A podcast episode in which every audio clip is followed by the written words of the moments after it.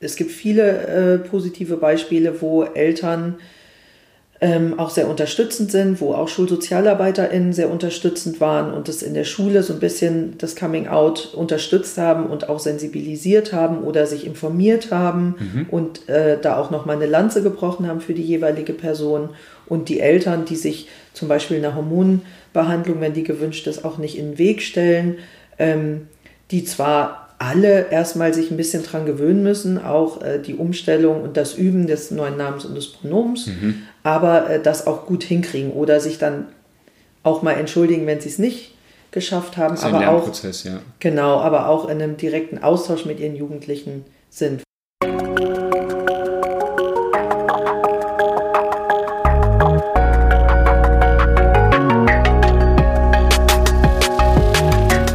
Herzlich willkommen zu einer neuen Folge von Somewhere Over the Hay Bale.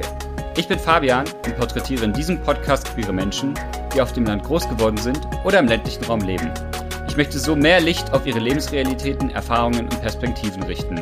Denn queeres Leben existiert auch jenseits der großen Städte.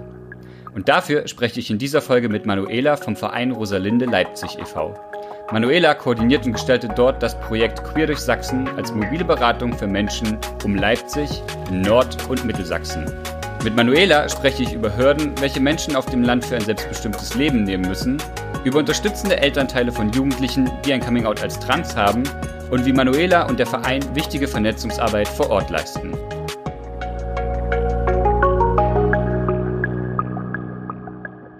Hallo Manuela. Hallo. Ich bin heute in Leipzig bei dem Verein Rosalinde e.V. Die erste Frage, die mir dabei tatsächlich in den Kopf gekommen ist, warum heißt euer Verein Rosalinde e.V.? Ich musste das tatsächlich nochmal nachfragen, ja. auch genau, weil ähm, ich gar nicht so lange dabei bin, wie es den Verein schon gibt und ich gar keinen Kontakt mehr habe zu den Leuten, die das damals ähm, aufgebaut und ins Leben gerufen haben und tatsächlich auch den Verein dann gegründet haben. Wir haben aber einen Kollege von mir, der ist schon sehr lange dabei, auch damals schon als ehrenamtliche Person. Und den habe ich nochmal gefragt, ob, weil wir sitzen zum Beispiel hier in Leipzig am Lindenauer Markt. Mhm. Wir sind jetzt wieder ganz frisch hierher gezogen im letzten Herbst und äh, Ganz zu Beginn war die Rosalinde aber auch mal am Lindenauer Markt. Und ich dachte jetzt so, vielleicht hat es damit zu tun, dass das örtlich gebunden war. Mhm. Und das Rosa bezog sich einfach auf, ich glaube tatsächlich so eine Analogie zu Rosa Winkel oder zumindest zu queeren oder LGBTIQ-Themen. Mhm. Ähm, und dann hat mein Kollege aber noch gesagt, es könnte, es ist unklar, es kann sein, dass es sich um den Lindenauer Markt dreht. Es kann aber auch sein, dass ähm, es irgendwie von von äh, Leipzig abgewandelt wurde, weil Leipzig heißt, hieß, glaube ich, früher Lips. Mhm. Und Lips ist äh, das slawische Wort für Linde. Aha. Wenn ich das jetzt richtig verstanden habe. Also dann quasi ähm, eine Verknüpfung von einem rosa Verein in Leipzig mhm. sozusagen. Und seit wann gibt es euch als Verein? 1980. Herzlichen Glückwunsch. Ja, danke. ja, noch zu DDR-Zeiten dann. Ja, genau. Krass das ist ja auch nicht so gang und gäbe gewesen, dass sich ja queere Menschen in Selbstorganisationen in der DDR zusammengefunden haben.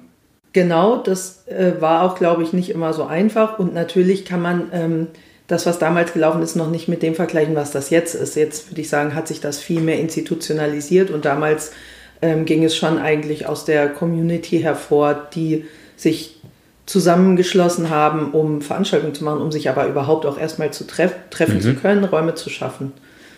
So. Cool. Also ich weiß ja, dass sich in, in Ostberlin die HIB äh, auch formiert hat und da auch mal ordentlich Aufruhr machen wollte. Genau, das waren so, glaube ich, so die ersten Anfänge in den späten Ausläufern der DDR, dass sich da Menschen zusammen organisiert haben. Du koordinierst das Projekt Queer durch Sachsen. Richtig. Eine Verständnisfrage. Ähm, da ist ein E in Klammern. Sagt ihr quer durch Sachsen oder queer durch Sachsen? Ich sage queer durch Sachsen, aber ähm, das sollte ein kleiner Wortwitz sein. Ja. Ist natürlich jetzt nicht so ähm, spektakulär, aber das E steht in Klammern, weil es äh, sich ja auch um eine mobile Beratung in mhm. den, im ländlichen Raum handelt. Also ich könnte auch quasi sagen, ich mache Beratung für LSBTIQ-Personen quer durch Sachsen, also mhm. durch Sachsen äh, hin und her. Und ähm, weil ich aber auch auf dieses äh, LSBTIQ, also die Abkürzung für lesbisch, schwul, bisexuell, trans, Intergeschlechtlichkeit, queer oder aromantisch asexuelle Personen. Das ist immer sehr lang und das kennen viele Leute auch nicht. Und queer ist auch nicht überall ein bekanntes Wort, aber es macht es mhm. trotzdem ein bisschen kürzer. Und damit konnte ich dann, fand ich irgendwie das äh, ganz, eine ganz passende, passende Sache als Projekttitel. Würde Und es heißt ja. auch noch als Untertitel mobile Beratung im ländlichen Raum, falls Personen das äh, nicht, ja, nicht verstehen oder ja. so. Ich finde es einen großartigen Wortwitz, muss ich sagen. ich fand es ganz super, das zu lesen. Ähm, das, seit wann gibt es das Projekt? Ähm, seit Ende 2016, also etwas über drei Jahre. Und du machst das auch seitdem? Genau, ich äh, bin dafür eingestellt worden, um das aufzubauen, zu koordinieren, die Öffentlichkeitsarbeit zu machen und die eigentliche Beratungsarbeit. Cool. Wie, wie kam es denn zu dem Projekt? Also den Verein hast du gesagt, den gibt es seit 1980, das Projekt gibt es jetzt seit drei Jahren. Ähm, und du warst von Anfang an da quasi mit beteiligt, das Projekt mit aufzubauen. Wie, wie kam es dazu? Was war so der Moment, wo du sagen würdest, oh, das möchte ich jetzt gerne machen, dieses Projekt Queer durch Sachsen? Also der Verein hat ja, der hat sich über viele, viele Jahre sehr unterschiedlich entwickelt und ähm, es gibt, glaube ich, auch erst die ersten Festangestellten oder ersten Personen, die als hauptamtliche Personen hier gearbeitet haben, sind, glaube ich, erst seit ja, ein bisschen unter zehn Jahren. Ich bin mir jetzt nicht ganz sicher, aber eigentlich im Verhältnis zum Verein noch nicht so lange. Und dann war es erst eine Person und äh, drei, vier Jahre später kam erst eine zweite Person. Mittlerweile sind wir acht Mitarbeitende beschäftigt in unterschiedlichen Projekten. Also mhm. insgesamt machen wir queere Bildung, Begegnung und Beratung. Das heißt, es gibt ähm, ein Bildungsprojekt bei uns im Verein, das nennt sich Liebe bekennt Farbe. Da gehen ähm, queere junge Leute, Jugendliche, also Peers an Schulen und machen da Workshops zur Sensibilisierung mhm. und Antidiskriminierung von Themen zu sexueller Orientierung, geschlechtlicher Identität, queerer Lebensweise.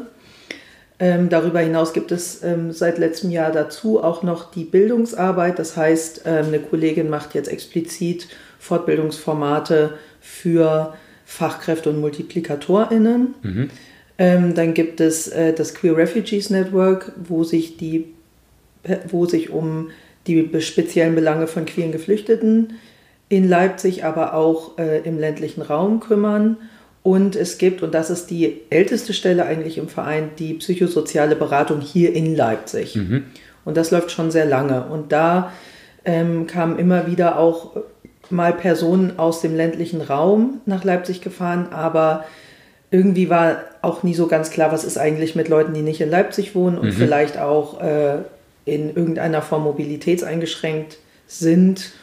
Und um, also es gab diese These, dass nicht alle Leute nach Leipzig kommen, aus unterschiedlichen Gründen.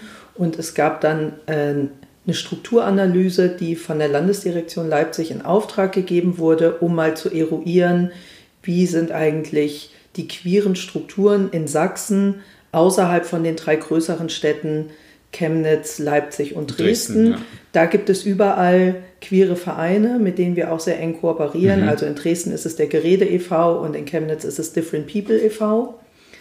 Und diese Strukturanalyse sollte dazu dienen, einmal äh, Diskriminierung abzubauen und zu sensibilisieren für äh, die Themen sexueller geschlechtlicher Vielfalt, ähm, um einen Landesaktionsplan für geschlechtliche Selbstbestimmung mhm. zu entwickeln. Und in dieser Strukturanalyse kam eben genau das heraus, was auch vorher schon äh, vermutet wurde, nämlich es gibt eigentlich relativ wenig Strukturen und Anlaufstellen und Angebote für queere Menschen. Es gibt aber durchaus queere Menschen, die im ländlichen Raum leben und die aber ähm, keine Anlaufpunkte so haben oder mhm. infrastrukturell äh, nicht nach Leipzig kommen oder nach Dresden oder nach Chemnitz. Genau. Und äh, daraufhin, weil das bestätigt wurde, gab es dann eben diese, gab es dann eben Förderanträge für diese Stellen. Und äh, sowohl der Gerede e.V. in Dresden als auch Different People in Chemnitz haben auch so eine mobile Umlandberatungsstelle. Ah. Das heißt, habt euch das aufgeteilt? So wir bisschen? teilen uns Sachsen quasi auf. Also mhm. ich bin zuständig für den Landkreis Leipzig, Nord- und Mittelsachsen Genau, und ähm, Different People ist zuständig für den Bereich Westsachsen und Gerede für den Raum Ostsachsen.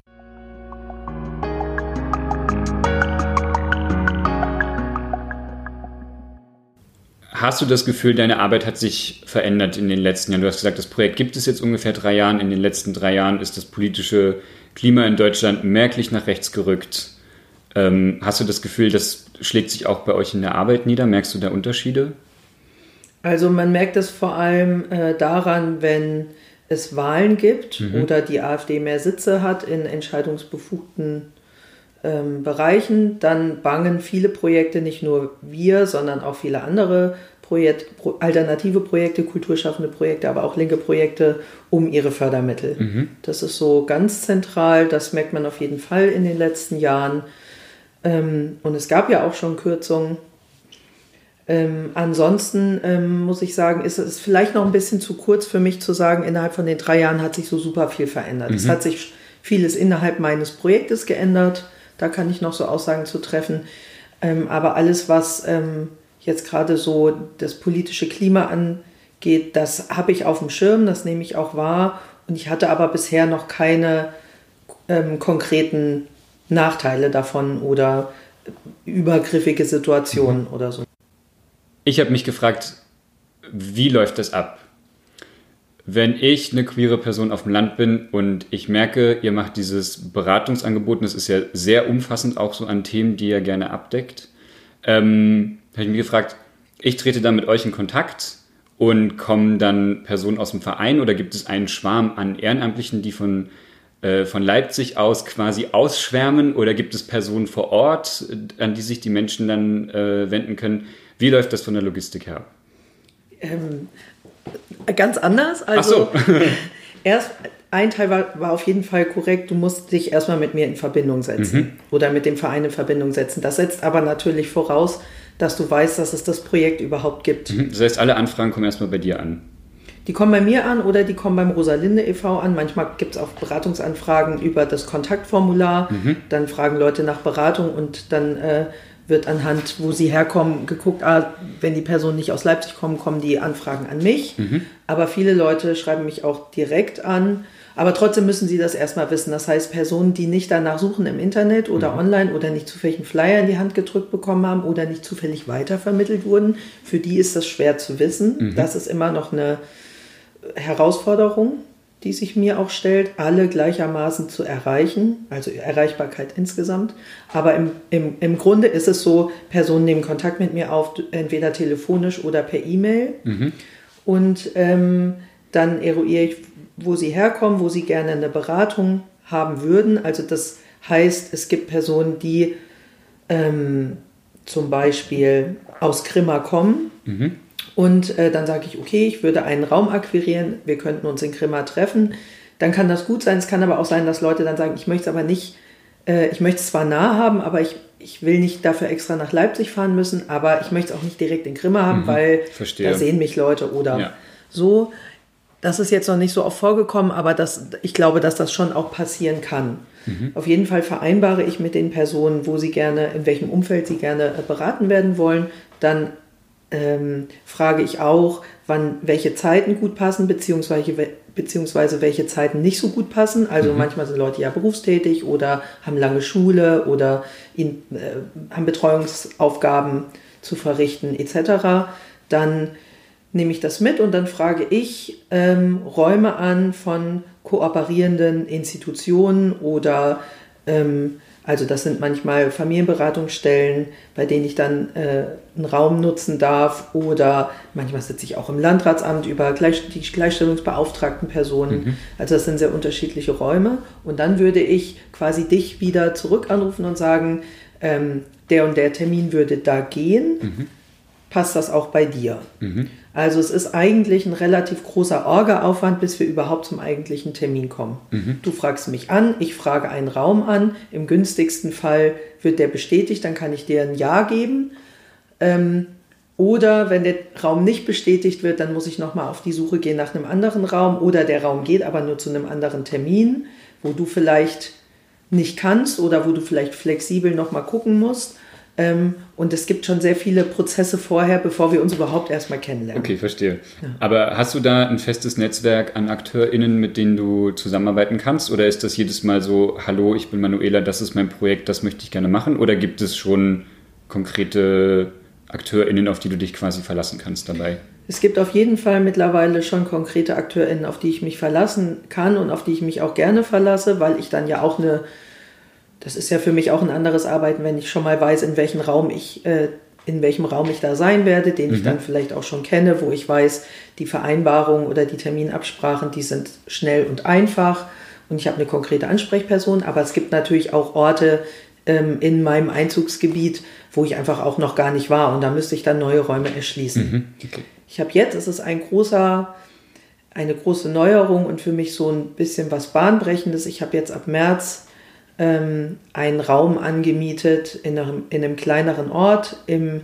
Landkreis Mittelsachsen, wo ich äh, quasi einen Raum für einen Tag in der Woche komplett gemietet habe. Ah, cool. Das heißt, das entlastet mich total in der Terminvereinbarung, mhm. weil der steht mir zur Verfügung und ich kann direkt mhm. ähm, Termine vergeben. Und das hat sich daraus kristallisiert, dass es in der Region sehr viele Anfragen gab. Mhm. Und ich da jetzt schon damit anfange, dass ich da fünf bis sechs ähm, Beratungs- oder ratsuchende Personen einfach schon habe, wo ich weiß, die würden da hinkommen. Ja.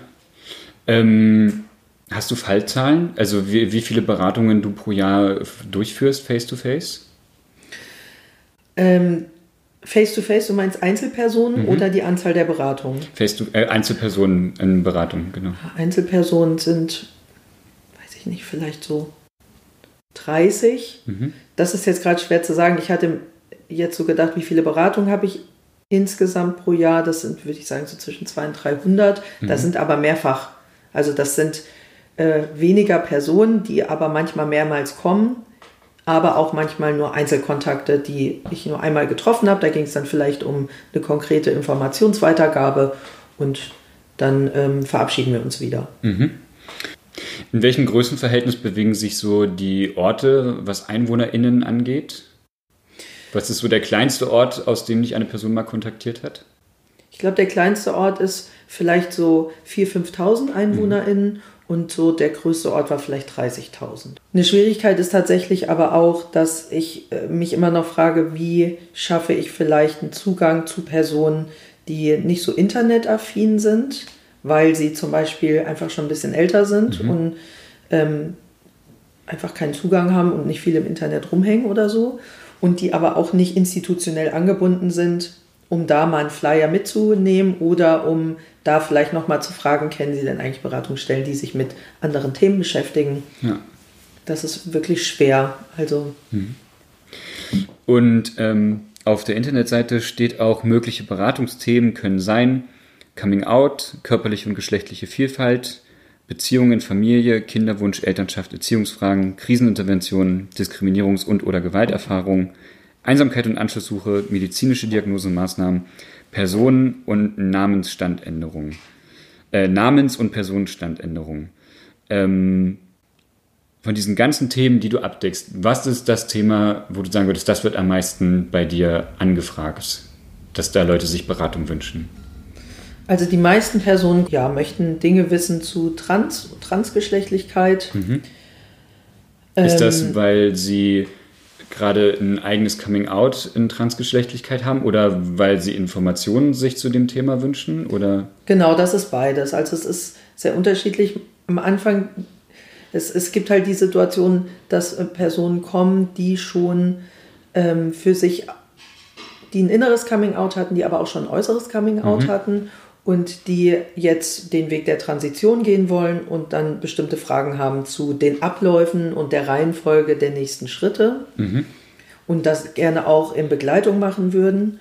Und dann gibt es aber auch relativ viele Vorkommnisse, dass Elternteile mit ihren jugendlichen Kindern zu mir kommen, weil die jugendliche Person sich quasi im Elternhaus geoutet hat. Mhm. Meistens erstmal bei dem weiblichen Elternteil. Und äh, dann geht es so überhaupt erstmal darum, wie geht es jetzt weiter. Also die, die, das Elternteil ist dann oft erstmal besorgt oder hat zum ersten Mal überhaupt Berührung zu dem Thema mhm. und hat ganz viele konkrete Fragen. Mhm. Heißt es also e-, eher die Eltern fragen, also die Elternteile fragen dich an oder ähm, die Menschen, die gerade selber das Coming Out durchmachen, fragen dich eher an? In dem Fall würde ich sagen, sind es sogar erstmal die Eltern, mhm. die kommen und dann äh, genau, ist so das Erste. Dann, dann treffe ich die Person, um die es geht, aber auch den, das Elternteil treffe ich zusammen. Und dann mhm. stelle ich erstmal meine Arbeit vor und dann kristallisiert sich sehr schnell heraus, oh Wunder, dass es eigentlich da zwei unterschiedliche Aufträge auch gibt oder zwei unterschiedliche mhm. ähm, äh, Beratungsanfragen. Also die Eltern brauchen was ganz eigenes.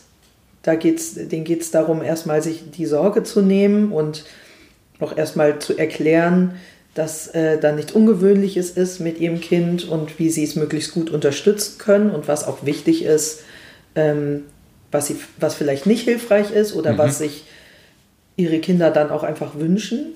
Und die Jugendlichen haben ganz viele, ganz viele konkrete Fragen auch. Die wissen in der Regel schon sehr viel und sehr gut Bescheid, was sie eigentlich wollen, wo es hingehen soll, ähm, welche Wege und Möglichkeiten es gibt. Die fragen eigentlich ganz oft nur noch, wie komme ich jetzt an die Hormone? Mhm.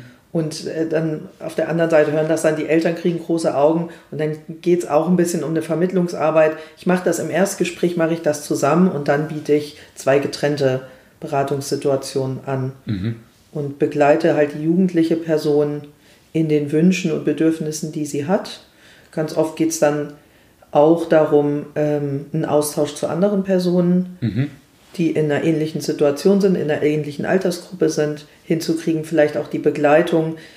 Okay, ich habe mich jetzt meiner Mutter gegenüber geoutet, das mit meinem Vater steht noch aus. Mhm. Oft ist auch das ähm, Coming Out im Elternhaus wird oft als das Schwierigste ähm, bezeichnet, ja. eben weil so viele Abhängigkeitsverhältnisse da noch Total. bestehen. Man kann nicht einfach ausziehen, man wohnt dann noch, weil man minderjährig ist, man ist finanziell noch abhängig, mhm. man hat auch Angst vor einem sozialen Ausschluss, dass man rausgeschmissen wird, nicht mehr geliebt wird. Ähm, das irgendwie vielleicht auch gut vorzubereiten und vielleicht auch zu begleiten oder auch ähm, mit den Eltern gemeinsam auch nochmal zu sprechen und in der Schule dasselbe. Also dass es, dass viele Jugendliche sind noch nicht im, im Schulalltag geoutet, vielleicht so ein paar im Freundinnenkreis wissen dann Bescheid, ähm, manchmal auch eine Schulsozialarbeiterin. Mhm. Ähm, und das Coming Out, wenn das gewünscht ist an der Schule, dann auch damit vorzubereiten. Mhm.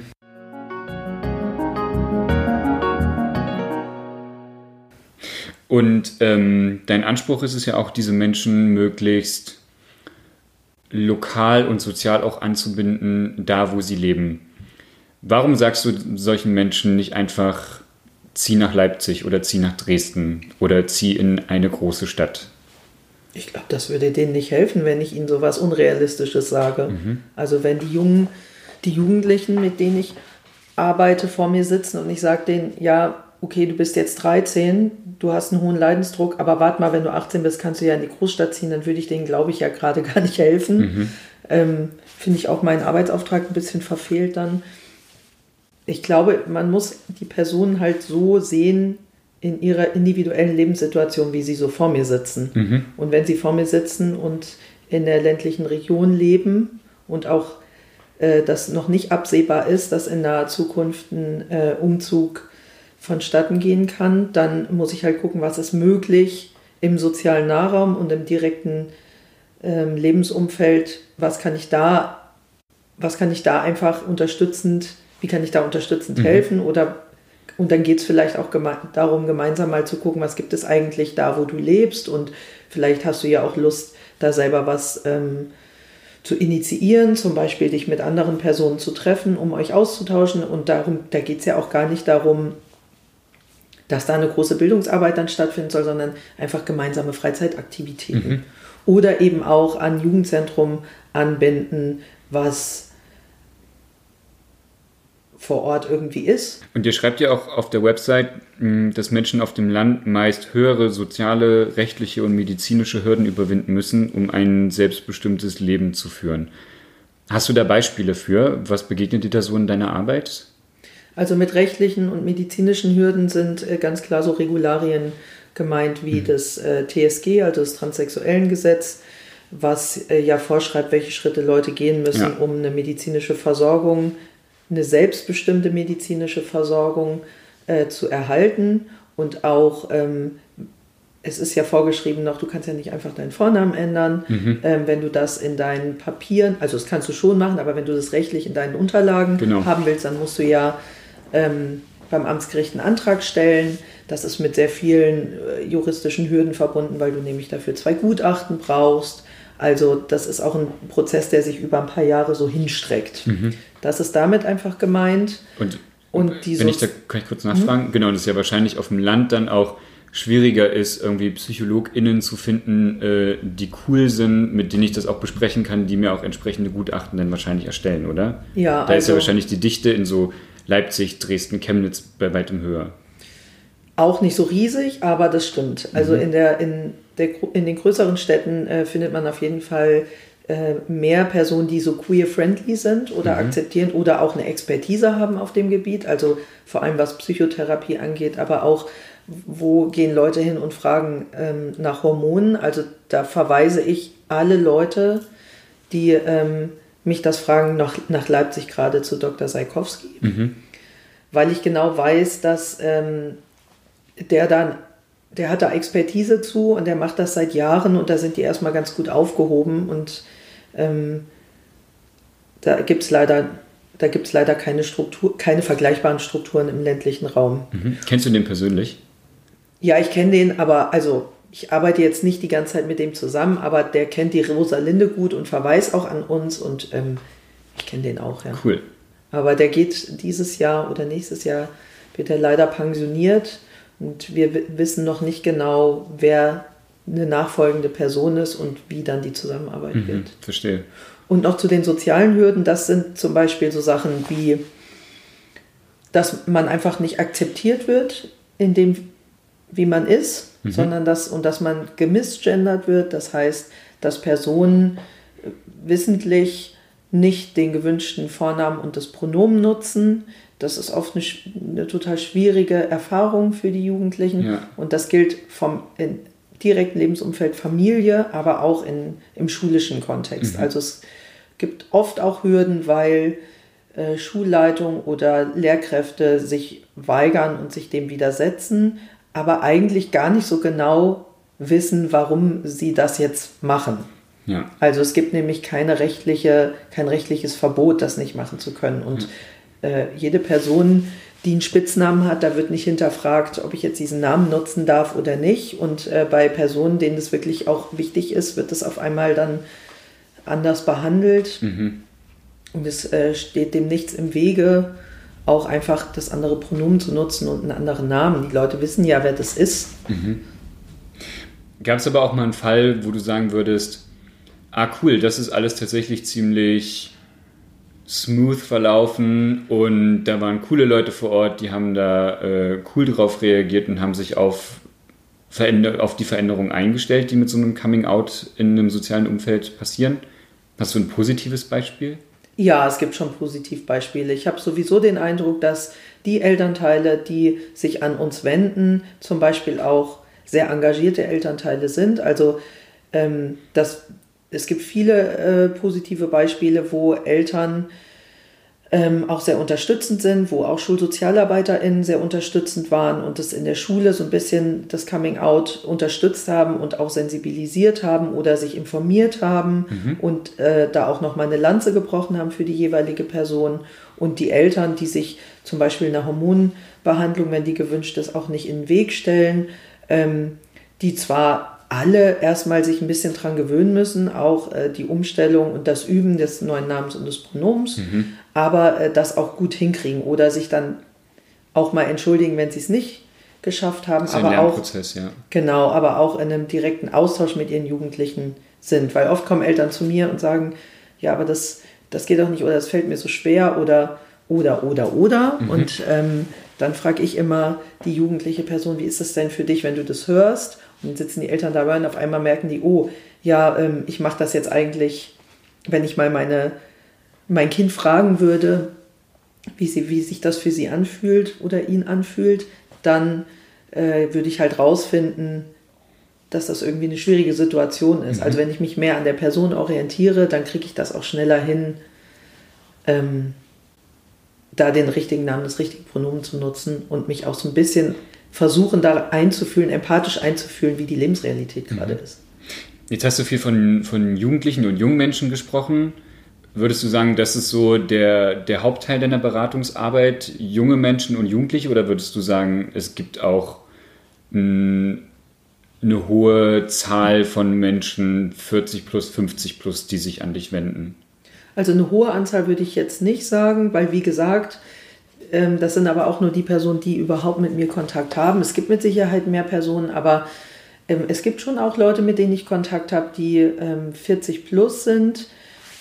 Aber der Großteil sind gerade Jugendliche und junge mhm. Menschen oder junge Erwachsene.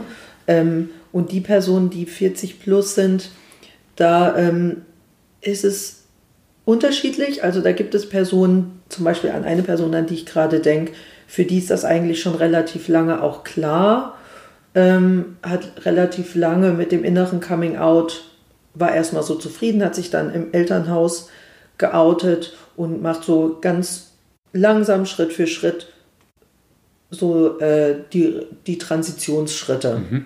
Das, ähm, das begleite ich eigentlich schon seit über zwei Jahren. Mhm. Und das ist aber auch so gewünscht, dass das erstmal so langsam geht. Und dann gibt es, eine, gibt es auch Personen, die einfach schon seit 20 Jahren sagen, dass sie trans, transsexuell sind und äh, eigentlich noch nie mit jemandem darüber gesprochen haben. Mhm.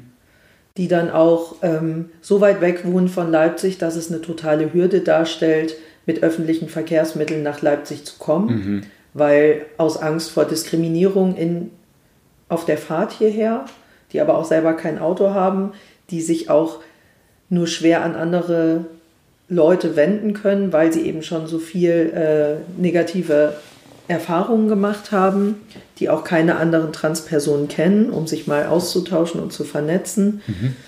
Das ist auf jeden Fall äh, schwierig.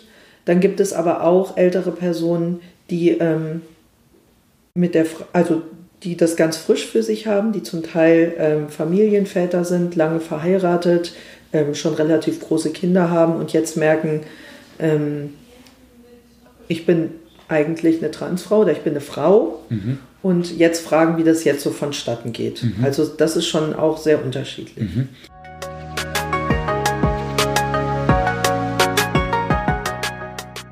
Jetzt machst du dieses Beratungsangebot. Wir haben gerade schon über die Hürden gesprochen, die es noch vor Ort gibt auf dem Land. Wir haben gesagt, so soziale, medizinische, rechtliche Hürden sind auf dem Land meistens noch größer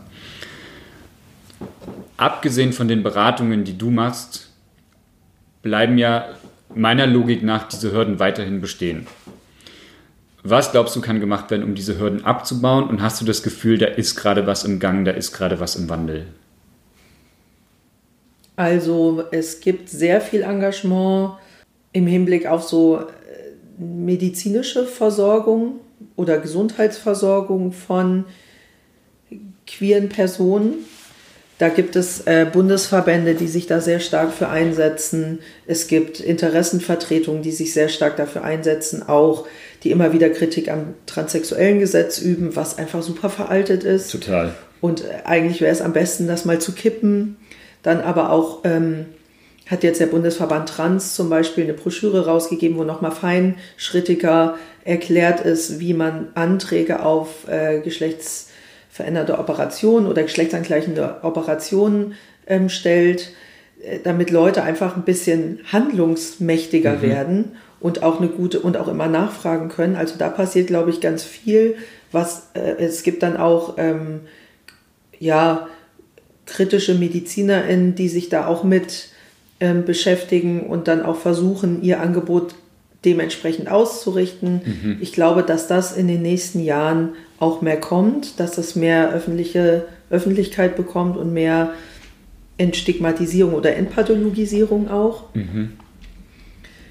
Und ich glaube, dass insgesamt es auch eine breitere Öffentlichkeit geben wird, also auch über SchulsozialarbeiterInnen, über Schulen. Ähm, medial ist das Thema ja auf jeden Fall in den letzten Jahren auch stärker in den Fokus gerückt ja. und davon profitieren auch die ländlichen Regionen. Mhm. Im Prinzip denke ich auch, alles, was es an Öffentlichkeit gibt, ist auch erstmal wichtig und gut. Und trotzdem glaube ich, bis es zu so einer grundsätzlichen ähm, Veränderung im Denken der Person, aller Personen kommt, ob jetzt Fachkräfte, Multiplikatoren oder Leute, die auf dem Land leben, in unterschiedlichen Funktionen da sind, ähm, braucht es wahrscheinlich auch noch ein bisschen. Also wahrscheinlich wird es erst von in den größeren Städten ähm, ja, da eine größere Präsenz geben und das erst langsam, langsam mhm. in den ländlichen Strukturen so durchsickern. Mhm. Also ganz oft erlebe ich es auch, dass ich eine ganz krasse Basisarbeit da mache, dass ich überhaupt erstmal anfange, Leuten zu erklären, was äh, geschlechtliche Vielfalt ist und äh, was der Unterschied ist zwischen Sex und Gender oder also, dass es unterschiedliche Geschlechtsidentitäten gibt. Das sind oft, äh, ist es das erste Mal, dass Leute sich überhaupt anfangen, damit auseinanderzusetzen. Und wenn mhm. es da, wenn man nicht selber sich so definiert oder nicht selber davon betroffen ist, dann ist es, ähm, glaube ich, auch schnell wieder weg, dass sich Leute da weitergehend mit mhm. auseinandersetzen. Und was aktuell immer noch passiert, ist so ein bisschen so eine Feuerwehrpolitik ich kriege dann Anrufe von SchulsozialarbeiterInnen, die jetzt schnell was machen wollen und eine Unterstützung brauchen, weil jetzt gerade gibt es eine transjugendliche Person in der Schule, die sich gerade geoutet hat. Und jetzt muss man schnell was machen, anstatt auf einen präventiven Ansatz zu setzen. Mhm. Aber es gibt bei uns im Verein auch dies, ja, das Antidiskriminierungsprojekt. Und es wäre eigentlich gut, wenn alle Schulen selber schon so ein Interesse daran hätten, genauso wie ein Antirassismus-Training da ähm, Total. einfach schon so Weichen zu stellen. Ja. Und statistisch gesehen ist es auch so, dass es an jeder Schule eigentlich mehrere queere Personen gibt. Mhm. Hast du das Gefühl, dass es so einen Sinn von Community oder Communities gibt, die sich auch so über die einzelnen Ortsgrenzen heraus erstrecken? Oder würdest du sagen, das sind vor allen Dingen eher so einzelne Punkte jeweils in den Orten, die dir begegnen? Es sind oft Einzelpersonen, die mir begegnen, die noch nicht gut vernetzt sind. Also die vielleicht über in bestimmten WhatsApp-Gruppen auch drin sind mit mhm. anderen Personen, mit anderen Peers und Gleichgesinnten, die sie aber vielleicht noch nie getroffen haben, aber wo es einen Austausch gibt. Aber vielleicht gibt es äh, Communities, zu denen ich aber einfach noch keinen Kontakt hatte, ne? weil nicht alle queeren Leute ähm, kenne ich ja mhm. in den Landkreisen. Ähm, aber ich versuche, das ist eigentlich so mein Ziel, dass ich irgendwann die Beratung überflüssig mache und es über, und überall so Netzwerke gibt, die sich selber gut unterstützen können. Mhm. Also, und da an dem Ort, wo ich jetzt den Beratungsraum habe, da habe ich ähm, fünf Jugendliche, die sich alle noch nicht kennen, die aber alle in derselben Altersgruppe sind, die, ja, die dieselben Themen teilen und sich mit denselben Dingen beschäftigen ähm, wo ich überlege, ob ich jetzt eine, zum Beispiel eine, eine Jugendgruppe ähm, ins Leben rufe oder mhm. mal gucke, wie da die Resonanz drauf ist, um die miteinander in Kontakt zu bringen und einen Austausch zu machen, weil bei Jugendlichen ist es auch oft so, dass sie noch gar nicht so diese klassischen Beratungsformate kennen und dann auch das auch schwer eine ganze Zeitstunde füllen können mit ihren eigenen Themen. Also da muss ja auch erstmal so ein Bewusstsein entwickelt werden. Und ganz oft geht es ja aber auch darum, einfach mal in einer äh, geschützten Atmosphäre unter Gleichgesinnten irgendwelche Insta-Stories zu verfolgen von irgendwelchen Leuten und äh, man macht irgendwas gemeinsam oder man macht thematisch ähm, eine Gruppensitzung und dann können gibt's, kann man vielleicht Diskussionen anregen oder auch nochmal Fragen beantworten. Das wäre jetzt so, das ist jetzt eine Idee, die jetzt neu so aufkam. Und ich mhm. glaube, dass das ein wichtiger Schritt ist. Also regional Leute miteinander in Kontakt zu bringen, dass die dann halt quasi eine Struktur bilden vor Ort. Ja. Gibt es eigentlich, abgesehen von Leipzig, Dresden und Chemnitz, Christopher Street Days in Sachsen? Ja, also es gibt den Christopher Street Day in Pirna. Mhm. Das ist zwar relativ nah dran an ähm, Dresden, aber das ist trotzdem ein eigener. Mhm. Und dann gibt es, ähm, mache ich mit in Kooperation mit der Landesarbeitsgemeinschaft Queeres Netzwerk Sachsen. Ähm, jedes Jahr ist so ein Schwerpunkt an kultureller politischer Veranstaltung ist der EIDA-Hit, der internationale Tag gegen Homo-Trans-Interfeindlichkeit, mhm. wo wir immer unterschiedliche Formate bedienen. Also ähm, letztes Jahr haben wir so eine ganze Tour gemacht, da waren wir an mehreren Orten äh, verteilt auf ganz Sachsen, wo wir dann immer nachmittags so, ein, so einen Stand an einem öffentlichen Ort in, kleiner, in den Orten gemacht haben mit Flyern und Redebeiträgen und ein bisschen Musik. Und dann war abends meistens ähm, eine kulturelle Veranstaltung. Entweder haben wir einen Film gezeigt oder eine Lesung veranstaltet mit zu queeren Themen mit anschließendem Publikumsgespräch. Mhm. Ähm, und zwar habe ich mich gefragt, was motiviert dich bei deiner Arbeit? Bei aller Kritik an Lohnarbeit war für mich immer total wichtig, irgendwie dann doch was zu machen, womit ich mich identifizieren kann. und was auch ähm, eine politische Arbeit ist. Mhm. Und ich fand das ähm, Projekt vor allem auch spannend, weil ich selber auch im ländlichen Raum aufgewachsen bin mhm. und weiß, wie schwierig da Strukturen sein können und wie schwierig das Aufwachsen sein kann für Jugendliche, wenn es keine Infrastruktur gibt, wenn es keine Jugendzentren gibt, wenn es ähm, keine Angebote gibt, die äh, speziell Jugendliche mhm. ansprechen. Verstehe ich voll. Und gleichzeitig aber auch ähm, im Hinterkopf zu behalten, nicht alle Leute haben auch Zugänge. Mhm. Und ich bin ein großer Fan davon, ähm, bewährte Beratungskonzepte zu nehmen und sie nochmal auf, auf die Aktualität hin zu überprüfen und dann vielleicht gegeben den neuen Herausforderungen und Ansprüchen auch ähm, zu verändern und umzuarbeiten. Deswegen finde ich den Ansatz der mobilen Beratung, also ich mache quasi eine Umkehr der Hemmschwelle. Regulär geht man davon aus, dass wenn man eine Beratung haben will, geht man in eine Beratungsschwelle und es gibt da dieses, diesen Begriff der Schwellenangst und das bezeichnet diesen letztendlichen Schritt. Also ich, ich möchte gerne eine Beratung haben, ich weiß jetzt auch, wo ich hingehen soll, aber dann wirklich diesen Schritt, diesen Schritt in die Beratungsstelle reinzumachen, ist halt sehr, sehr hochschwellig. Mhm. Und das ist ein Ausschluss für viele Personen. Und das umzudrehen und zu sagen, ich drehe das um und ich komme dir entgegen, ist, glaube ich, was, was ich total toll finde. Mhm. Genauso wie ich auch das Konzept der professionellen Distanz würde ich gerne aufbrechen in das Konzept der professionellen Nähe mhm. und sehr individuell nochmal entscheiden, wie, in welchem Rahmen agiere ich mit Personen und wo kann ich auch unterstützen und wo gehe ich vielleicht auch manchmal über meinen reinen Auftrag als beratende Person hinweg und bin auch manchmal vielleicht eine Akteurin. Mhm. Das fand ich alles ziemlich spannend und ich glaube, dass das auch sehr ähm, nachhaltige Konzepte sind. Ich muss zugeben, dass ich im Gespräch mit Manuela manchmal echt überrascht war.